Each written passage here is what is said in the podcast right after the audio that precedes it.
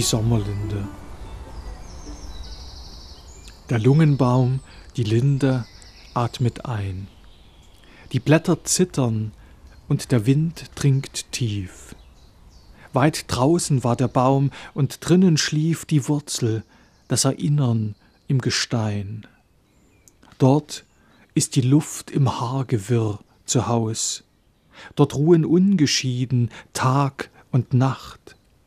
Dort ist das Wachsende schon stumm gedacht. Der Lungenbaum, die Linde atmet aus.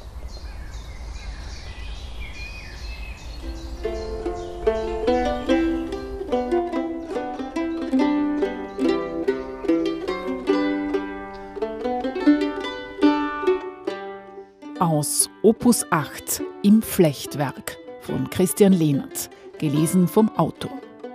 Viel Naturbetrachtung wohnt dem neuen Gedichtband von Christian Lehnert inne. Grasfrösche und Winterbienen, Thymian und Bergahorn. Man begegnet dem Süßwasserpolypen, aber auch Kolibakterien und Viren. Auf der Rückseite liest man, Christian Lehnerts Gedichte erkunden die Natur, indem sie ihr antworten. Hat die Natur ihn angeredet? Die Bäume, Bienen und Bakterien? Wir bewohnen so einen Bauernhof im Osterzgebirge, der ziemlich solitär gelegen ist und wo ich mitten in der Natur bin. Und äh, die Natur ist mir immer mehr zu einem, zu einem sehr lebendigen und sehr rätselhaften Gegenüber geworden. Auf der einen Seite ist die Natur eine reine Konstruktion, weil sie es schwingt dabei in diesem Wort so viel Romantik mit, so viel, so viel romantische äh, Idylle, auch eigentlich eine, eher eine kulturelle Konstruktion als eine wirkliche Erfahrung. Noch dazu, wo wir ja äh, auch, auch in solchen selbst einsamen Gegenden wie im Osterzgebirge ja gar, in gar keinen natürlichen Landschaften mehr leben, sondern es sind ja immer Symbiosen von, von menschlichem Handeln und, und, und Natur. Also man läuft durch den Wald, aber de facto sind das ja, sind das ja Holzplantagen, ne, die irgendwann angebaut wurden und, und dementsprechend bewirtschaftet werden. Also die Natur, aber es bleibt eben etwas, was, was ein, ein Rest ist, ein Rest von Unverfügbarkeit. In der die Natur erlebe ich zunehmend als ein Gegenüber, was, was mir etwas zu sagen hat, ja, zu dem ich mich verhalten muss und dem ich antworte, indem ich es darstelle, indem ich es indem ich es klingen lasse und da entsteht ein Zwiegespräch, ja. Und dieses Zwiegespräch führt in ähnliche Tiefen wie die Theologie, ja. Es gibt äh, einer meiner Lieblingsphilosophen, Johann Georg Hamann, spricht von der Rede der Kreatur an die Kreatur, ja. Also die Kreatur spricht zur Kreatur. Natur ist ein fortwährendes Sprechen, eine fortwährende Rede, ja, die sich in einer Sprache vollzieht, die, die anders ist als unsere. Da, da, da schwingt äh, immer mit, dass Natur und Sprache eigentlich etwas sind, was zutiefst verwandt sind. Das, das deckt sich mit, dem, mit, der, mit der christlichen Schöpfungsvorstellung, die ja die, die Welt letztlich als ein Sprachereignis, zuallererst mhm. als ein Sprachereignis versteht. Und so gesehen sind diese Gedichte Antworten und ich suche dabei die Fremde. Wir leben ja vielfach in, in menschengemachten, vorstrukturierten Welten. Und so wie ich in der Transzendenz die Fremde suche, so suche ich die Fremde gewissermaßen in der Horizontale und in der Begegnung mit der Kreatur. Dort begegnet mir etwas, was ich nicht schon weiß, was ich nicht schon kann und was mich, was mich dann noch äh, zutiefst verunsichert und was Sprache wird. Ja. Deshalb wende ich mich in diesem Band auch meistens kleinen Wesen mhm. zu, ja, also eher dem Mikrokosmos als dem Makrokosmos, ja, Flechten und Moosen. Christian Lehnerts Gedichtband Opus 8 im Flechtwerk enthält Gedichte in Versmaß, paarweise angeordnet. 7 mal 7, eine siebener Folge wie in der Schöpfungserzählung der Bibel. Auf der einen Seite ein Achtzeiler, der streng gebaut ist, auf der anderen Seite ein Zweizeiler im Alexandriner Vers. Für mich sind Versmaße in den letzten Jahren wichtig geworden. Ne? Als ich in der DDR-Zeit und dann in den Jahren danach geschrieben habe, da war ich viel damit beschäftigt, überhaupt eine eigene Stimme, eine eigene Sprache zu finden und habe viel damit gearbeitet, normale Sprache zu unterwandern, zu zerstören, anders zu sprechen, mehrdeutig zu sprechen, dunkel zu sprechen. Und in diesen neueren äh, Arbeiten geht's, verwende ich sehr viele äh, traditionelle Formen und äh, verwende sehr viele musikalische Strukturen. Musikalität in der Sprache wird mir wichtig. Äh, auch das Vertrauen in das Wort, ja, dass, dass das Wort etwas wirkt, dass das Wort einen mhm. eigenen Zauber hat in sich, eine eigene, eine eigene Schöpfungskraft in sich, äh, das, das wird mir immer wichtiger. Und die Versmaße haben noch dazu eine, eine Bedeutung, insofern als sie wieder Bilderrahmen eines, eines Gemäldes arbeiten. Ein Bilderrahmen grenzt aus der Welt des Sichtbaren einen bestimmten Bezirk ab, in dem das Sehen anders ist, ja, in dem eben Kunst geschieht, ja, in dem andere Gesetze äh, regieren. Und genauso erzeugt das Gedicht durch das Versmaß einen Rahmen, in dem Sprache anders, anders arbeitet. Wir leben ja in immer, immer dichteren sprachlichen Welt. Ich habe mal die Zahl gehört, dass äh, ein, ein Mensch äh, uns, unserer Tage in einer Woche so viel sprachliche Information verarbeitet wie ein Mensch um 1800 in seinem gesamten Leben. Ja. Wir sind ja umstellt mit sprachlicher Information. Wir sind ununterbrochen am Sprechen, am Denken und irren da wie, wie Tiere durch, einen, durch ein Dickicht, wo wir uns reflexhaft permanent fragen, Wer will da was von mir? Was ist da verborgen? Was ist wahr? Was ist falsch? Äh, was sind da für, für Hintergrundenergien? Ja? Und das Gedicht hat es immer schwerer, Literatur ohnehin, sich davon zu emanzipieren und dabei die eigene, äh, eigene Existenz zu bestimmen. Ja? Und dabei helfen Versmaße. Die zeigen sofort nach zwei Zeilen, hier ist ein anderer Bereich. Da herrscht eine andere Zeit, da herrscht eine andere Lautstärke, eine andere Wahrnehmungstiefe. Da wird irgendwie anders gesprochen. Ja?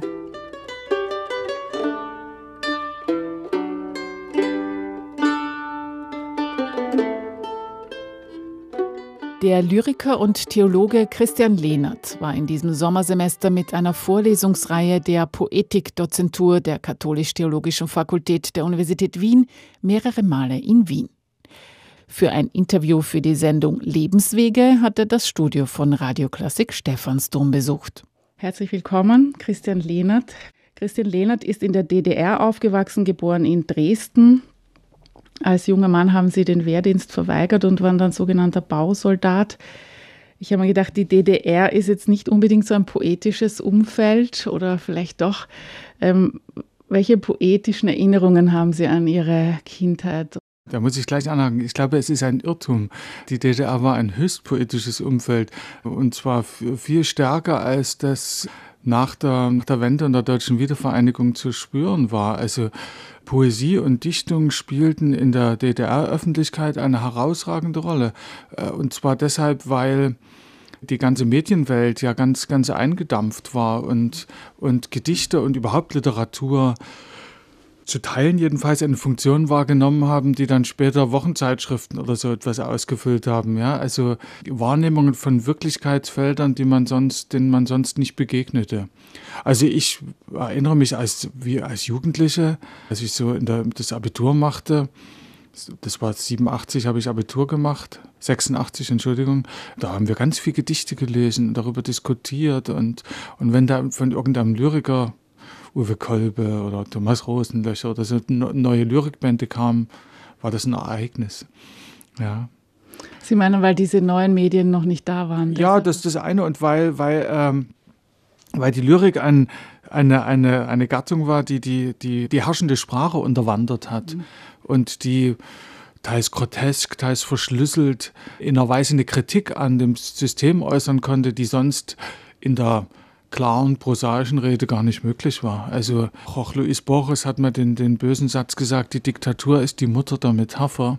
Das habe ich äh, doch in der DDR erlebt, ja, also dass die, die Unterdrückung von, von Meinungsäußerungen natürlich ein, ein geradezu ein äh, Kreativitätsschub ist für die, die verschlüsselte, für die versteckte Mitteilung, äh, von der Lyrik ja oft lebt.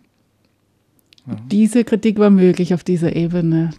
Die war möglich. Also jedenfalls in den 80er Jahren, als ich, als ich das so begonnen habe, bewusst wahrzunehmen, war das in Segmenten möglich, ja. Mhm. Mhm.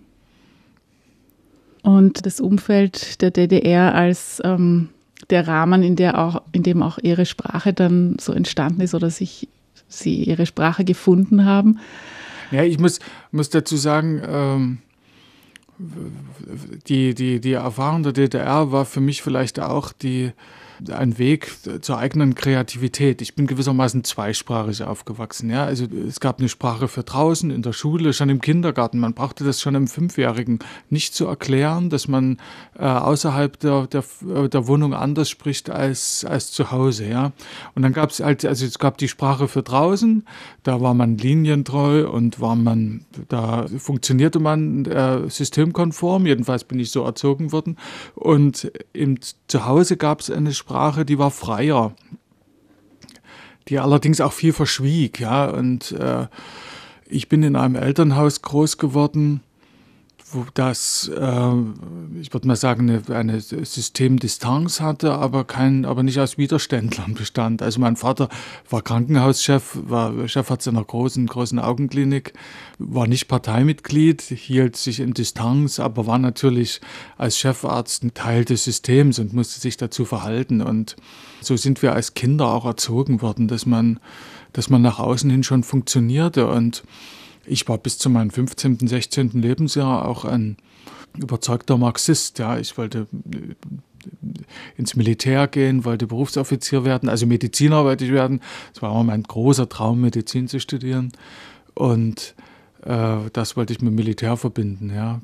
Bis dann so eine un, bis heute mir schwer erklärbare äh, innere Wende kam die auch ein Ineinander ist von, von Leseerfahrung und ja irgendwie näher zur Religion. Also ich habe dafür keine so richtige Erklärung. Jedenfalls irgendwann, als ich 15 war, entstand so eine Neugier gegenüber Kirche, dass ich dann einfach äh, bei einem Pfarrer klingelte und fragte, ob ich konfirmiert werden könne, ohne dass ich genau wusste, was das eigentlich bedeutet und was das Wort eigentlich ist und was ich da eigentlich will.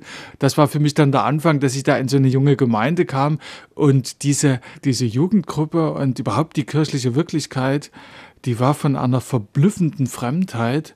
Ich spüre das noch genau, wie ich dann mal in den Gottesdiensten saß und das war alles so komplett fremd, so, so komplett unverständlich und trotzdem ging ein unglaublicher Zauber davon aus.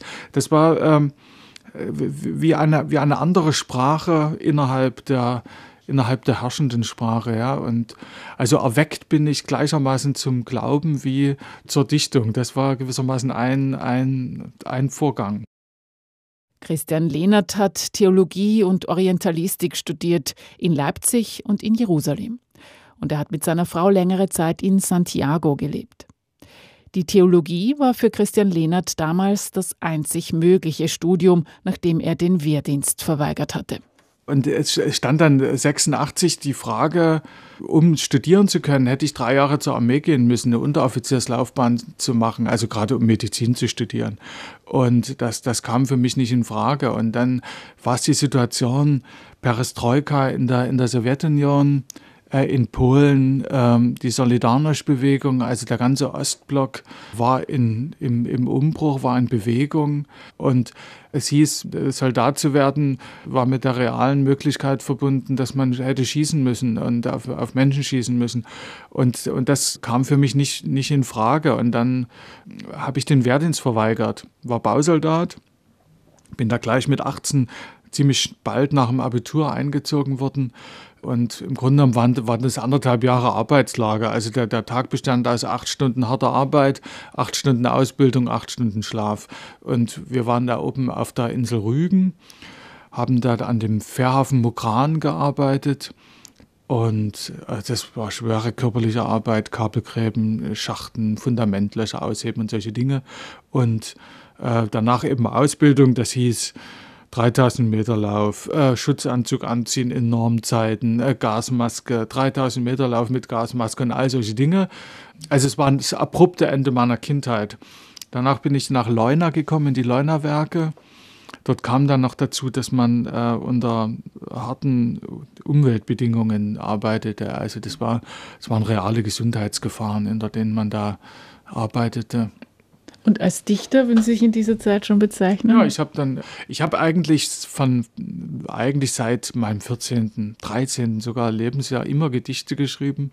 Ein, eine existenzielle Bedeutung bekam das dann in der Zeit als Bausoldat, als ich dann in der Kaserne war und und das ganze Gefüge der Kaserne war eigentlich auf, auf ich-Auflösung, auf Mürbe machen äh, ausgelegt. Man hatte, man hatte ja auch keine Privatsphäre, nichts. Es war ein ganz enger kleiner Raum mit sechs Doppelstockbetten.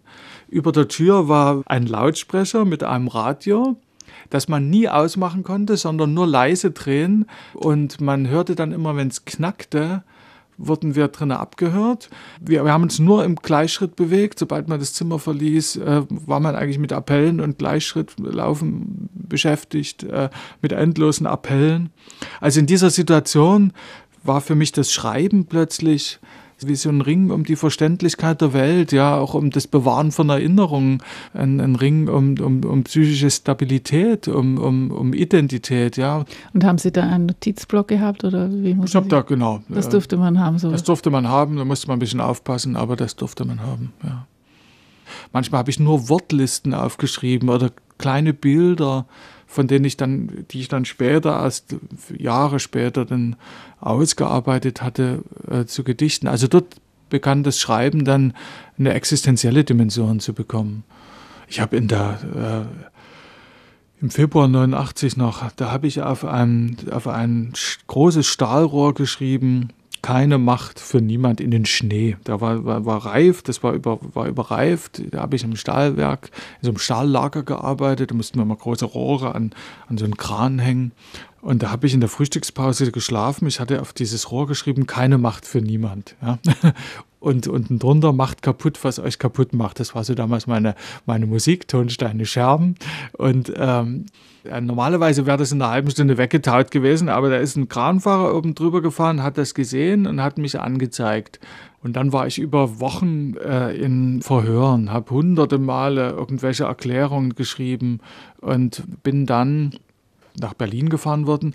Ich bin da viel rumgefahren worden und dann gab es eine längere Fahrt und dann tauchte der, der LKW unter die Erde ab, passierte eine Schranke und ich stieg aus und war gefühlt in einem Hochhaus, aber es muss unterirdisch gewesen sein. Also im Nachhinein weiß ich, dass das, dass, dass das Strausberg, das, der Stab der NVA, äh, Stabsgebäude der NVA waren. Und dort war ich dann in einer Dunkelzelle. Also das war ein Raum, der war so groß, dass ich nicht aufrecht stehen konnte, nicht aufrecht liegen konnte, nach allen Seiten begrenzt, nichts drin, nackter Beton und stockdunkel. Ja, ich, dann, man verliert da nach einer Weile komplett die, das Zeitgefühl. Ich weiß nicht, wie lange ich da drin war. Und ähm, ich bin dann rausgekommen zu einem Verhör mit einem äh, General. Der hat mir ein paar Fragen gestellt und dann stellte der mir einen Urlaubsschein aus durfte ich drei Tage nach Hause und ich habe nie wieder was davon gehört. Ich habe später meine Stasi-Akten gesehen, da fehlen die ganzen, ganzen Unterlagen über diese Zeit. Die, die sind, also die, die, die, die, Armeeakten sind, sind verschwunden. Und dieser Moment, dieser Moment des Sitzens in dieser Dunkelzelle, das ist so etwas, was man nicht vergisst. Und das ist für mich manchmal erscheint mir das wieder wie ein Urmoment des Schreibens, ja, wie ein Urmoment des, des Kreativen, diese, diese komplette Implosion des Inneren. Man kriegt da ja, wenn man in so einer Dunkelzelle eine Weile sitzt, entfaltet das Innenleben ja eine, eine unglaubliche Dynamik und man kann das gar nicht mehr, man kann gar nicht mehr innen und außen trennen, ja.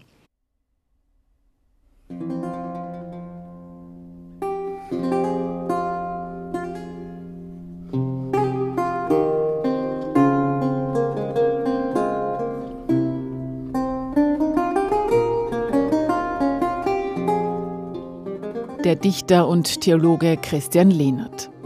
Später vergleicht er sein Erlebnis in der Dunkelzelle in Strausberg im Stabsgebäude der DDR-Armee auch mit dem Damaskus-Erlebnis des Paulus. Und zwar in dem Prosaband Korinthische Brocken, ein Essay über Paulus. Paulus ist mir schon immer eine, eine sehr nahe Figur gewesen, weil am Anfang seiner Religiosität ein Bruch steht, etwas Traumatisches. Ich stelle mir sein Damaskus-Erlebnis so vor wie mein Dunkelzellenerlebnis. Oder das, das hat, hat für mich eine Ähnlichkeit. Darüber schreibe ich auch in dem Buch.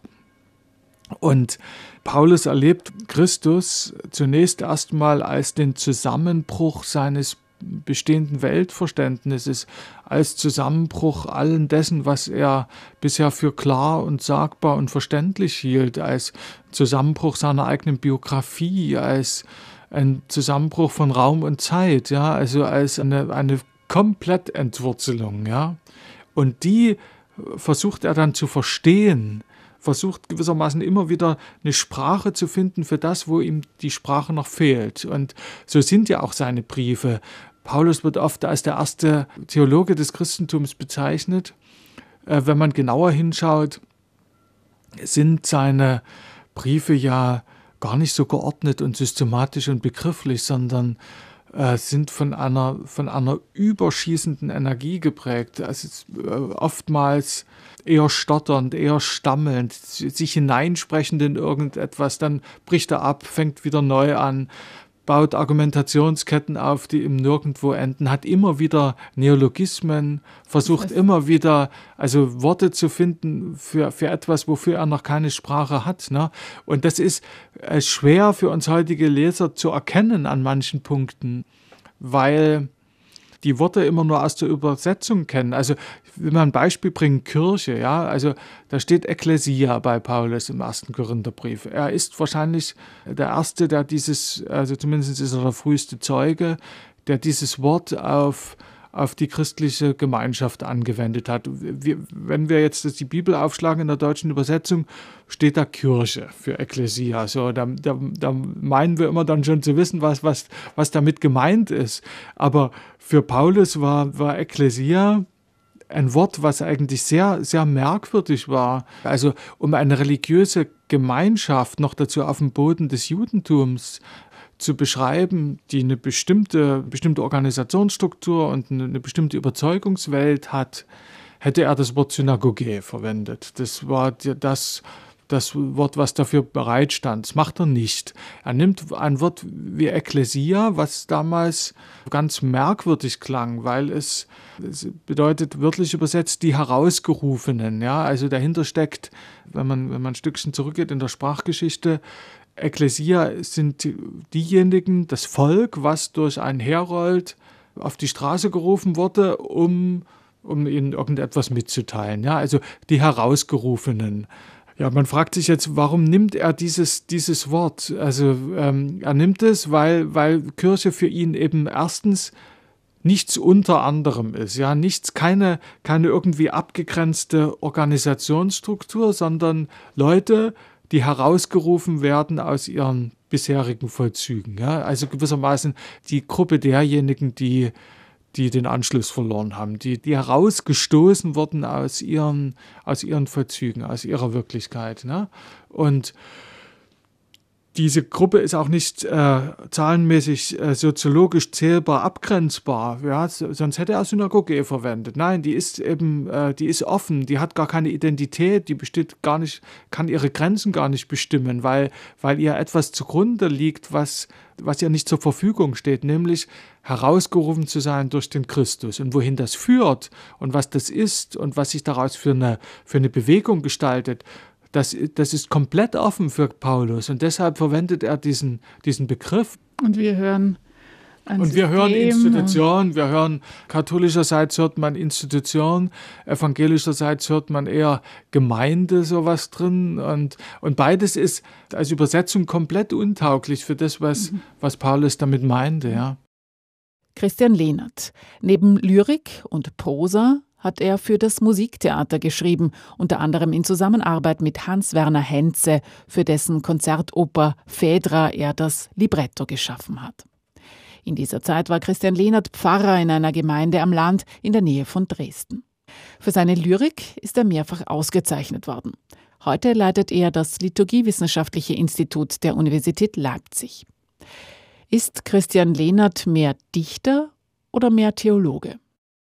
Ich habe versucht, immer diese, diese Bereiche möglichst auseinanderzuhalten, möglichst getrennt zu halten. Und Das hat sich aber erwiesen als eigentlich eine, eine vertane Energie, weil ich zunehmend gespürt habe, dass die Theologie im, im, im Wesen etwas Poetisches hat, also ein, ein, ein Ringen um Sprache für das, wofür mir die Worte fehlen, ein, das, ein Ringen um Sprache für etwas, was sich mir an meinem Ausdruck entzieht. Genau, und dasselbe passiert im Gedicht. Da, da schreibe ich ja nicht, um irgendwas schön an den Mann zu bringen, was ich auch anders sagen könnte, sondern im Anfang des Gedichtes äh, ist ja eigentlich die Suche nach einem Ausdruck, das Vermissen eines Ausdrucks. Mir fehlen die Worte und ich, ich will etwas sagen, wofür, wofür mir der Ausdruck fehlt. Ja? Und meistens sind es Dinge, die, die existenziell so wichtig sind, dass ich davon auch nicht schweigen kann. Daraus, das ist gewissermaßen die Dynamik des Gedichtes. Und dasselbe passiert ja in der, in der Theologie fortwährend.